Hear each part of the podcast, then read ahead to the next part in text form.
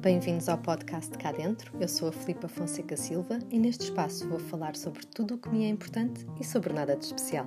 Ora, ouçam!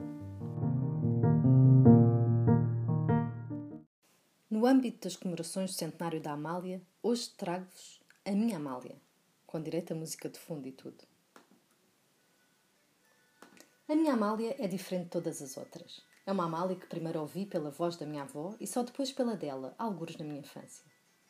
A minha avó adorava cantar e cantava muitíssimo bem. Ainda canta, apesar dos seus 87 anos e de raramente sair de casa. O fado era e é a sua música. E ao contrário de a minha casa, onde não se ouvia fado, na casa da minha avó não se ouvia outra coisa. Lembro perfeitamente de uma tarde em que estava por lá sem nada para fazer quando decidi pôr um dos álbuns que encontrei. A capa era vermelho escura. Fui passando o disco de faixa em faixa até à casa portuguesa cuja letra queria decorar, ouvindo muitos dos clássicos, até começar o Ai Moraria, uma das canções que a minha avó cantava e que ali, por Amália, se materializava numa obra de arte extraordinária. A minha Amália viveu por isso durante muitos anos exclusivamente na casa da minha avó. Não era comum ouvir-se fado na rádio, muito menos nos locais que eu frequentava na adolescência. Até que, por volta dos meus 16 anos, fui uma noite de fados. E então, a minha Amália e outros tantos fadistas que marcaram a história do fado soltaram-se nas vozes de um muito tímido Camané, da Aldina Duarte, da Maria Armanda e do Jorge Fernando, entre outros. Fiquei fascinada. Não substituí as cassetes das bandas grandes pelo fado, mas passei a ficar mais atenta ao género e às raras aparições que Amália ainda fazia nesse final dos anos 90. Quis o destino que um mês e pouco antes da sua morte me tivesse apaixonado pelo neto de um dos seus mais importantes poetas e compositores, Alberto Janes.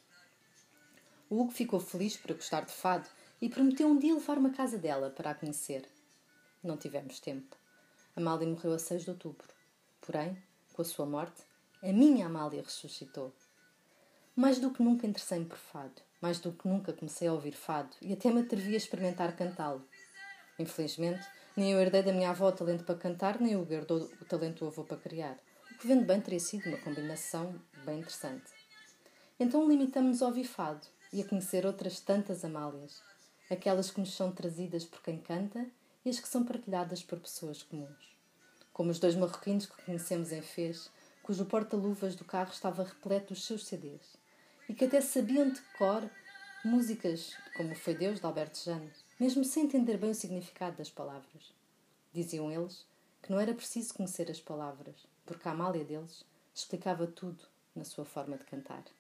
António Variações disse que todos nós temos Amália na voz.